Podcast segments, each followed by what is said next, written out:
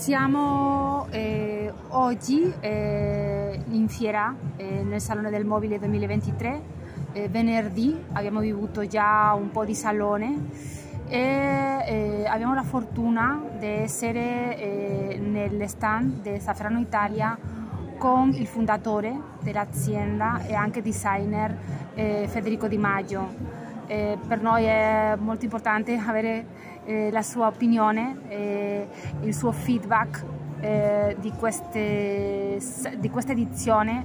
Alla fine un'edizione senza pandemia, un'edizione eh, con forza. Eh, come, come, come l'hai visto tu Federico? Ho visto un'edizione completamente trasformata che riporta la, la, la fiera ai tempi di pre-pandemia, anzi in questo senso la sta migliorando. Il layout dei padiglioni della luce è stato molto gradevole. Abbiamo evitato questo graticolato romano che sempre crea queste spigolature e queste aperture, queste rotondità sono invitanti per il pubblico di entrare negli stand e di visitarli con più facilità. Anche il nostro eh, padiglione stato visitato da tantissime, da tantissime persone senza controllo perché abbiamo preferito avere un ingresso libero, far circolare la gente, farle godere di quello che, che, noi abbiamo fatto, speriamo che questo sia piaciuto. Abbiamo creato anche un hub, un creative hub dove viveva e vive ancora eh, tutto il mondo Poldina e ci sono, sono, state fatte delle lampade con una collaborazione artistica con la Bevilacqua La Masa di Venezia e con la Galleria d'Arte Moderna. 22 artisti hanno creato 22 poldine a loro immagine e poi un, un piccolo laboratorio finale dove il pubblico poteva esprimere la sua creatività prendendo la cover della poldina e eh, dipingendola o scrivendoci sopra una frase. Abbiamo raccolto 700-800 di queste e poi con questo materiale creeremo una piccola, un'altra piccola installazione, faremo degli eventi magari itineranti in alcuni posti principali sia in Italia che all'estero. Eh, eh, grazie Federico. Eh, niente, la, la Safrano Italia eh, vive eh, un momento dolce di uno sviluppo veramente forte. Eh, come vedi tu il next step dell'azienda anche con questa situazione del mercato internazionale? che con, con tutte le sfide no, che, stia, che, stiamo vivendo eh, a livello internazionale, come vedi tu un po' eh, la strada eh, per continuare con questa forza? Zafferano negli ultimi 5 anni ha fatto una, un incremento del fatturato di 5 volte, 6 volte.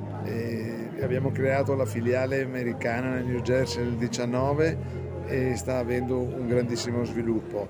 Devo dire che eh, le, le possibilità eh, si stanno concretizzando perché il giro di lavoro si è molto aumentato, ci ha dato l'energia anche finanziaria necessaria per manifestare certi tipi di eh, situazioni come stand così grandi, e poter, e poter, dare anche ai nostri clienti la possibilità di usare il prodotto anche per fare dei product placement e via dicendo.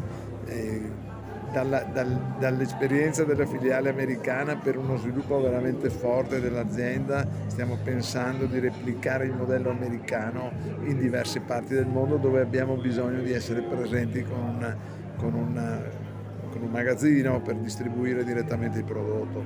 Stiamo pensando e quasi concretizzando la Zafferano Brasil e probabilmente eh, anche nel Golfo faremo una cosa simile. Eh, questi sono i sistemi per eh, poter sviluppare veramente i numeri, moltiplicarli in modo veloce. Eh, grazie per la tua opinione. Eh, Mm, noi sappiamo che la Tafferano è una, un'azienda che è, eh, une la tradizione con l'innovazione perché è nata eh, a Venezia, eh, è un'azienda che conosce molto bene il vetro di Murano, eh, è un'azienda diciamo di tradizione eh, italiana, del savoir-faire italiano e anche veramente innovativa. Immagino che non è facile ehm, questa unione delle due eh, posizioni, no? De, della tradizione e anche dell'innovazione. E rispetto al vetro di Murano e alla nostra collezione che, che li incorpora, eh, puoi parlare un po' di, di, questa, di questa possibilità che offre l'azienda che, che molte cose in più della Poldina, no? che la Poldina è un po' la faccia, è un po' eh, la cosa che ha fatto molto famosa, no?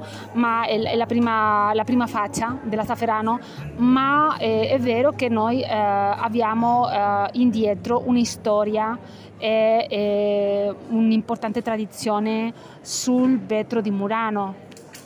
Certo, nel 1947 mio padre ha fondato la prima vetreria a Murano, dopodiché nel 1959, eh, prima era in società con altri due imprenditori, nel 1959 si è messo in proprio aprendo uno stabilimento più grande. Da lì abbiamo cominciato produzione per, di vetri per illuminazione anche in scala piuttosto seriale, ma successivamente con l'ingresso prima di mio fratello e poi mio in azienda abbiamo modificato questa idea di fare vetro più industriale Murano capendo che Murano era più eh, vocata alla produzione di vetri artistici pertanto lampadari piuttosto che oggettistica e quello che è l'espressione massima del, del, del vetro muranese.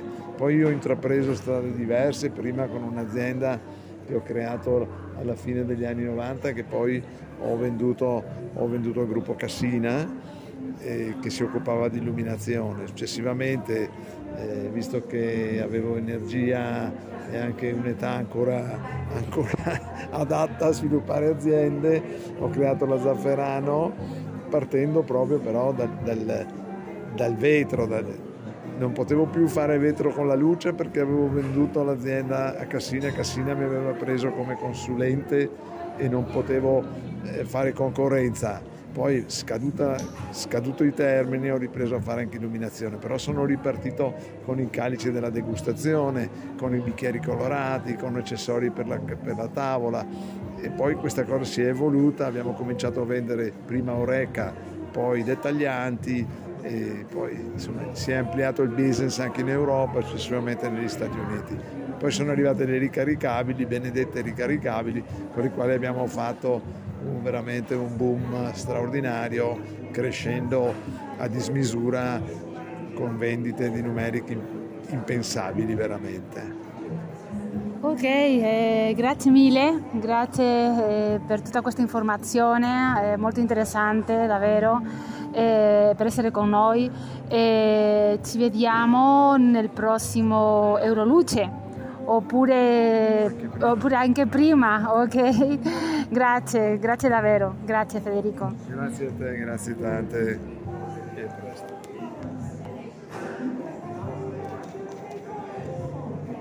Questi